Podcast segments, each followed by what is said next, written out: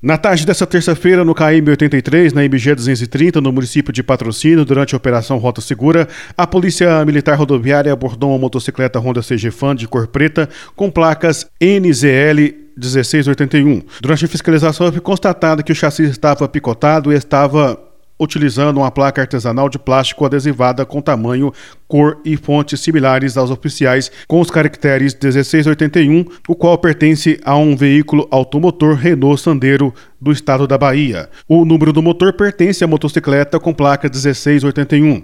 O condutor EOS, de 44 anos, disse que pegou a moto emprestada para vendê-la e que estava retornando para a cidade quando foi abordado.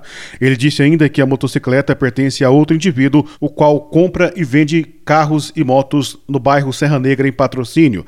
Diante dos fatos, o condutor foi conduzido até a delegacia de plantão em patrocínio para as providências cabíveis. A motocicleta foi apreendida e removida pelo guincho credenciado do Detran.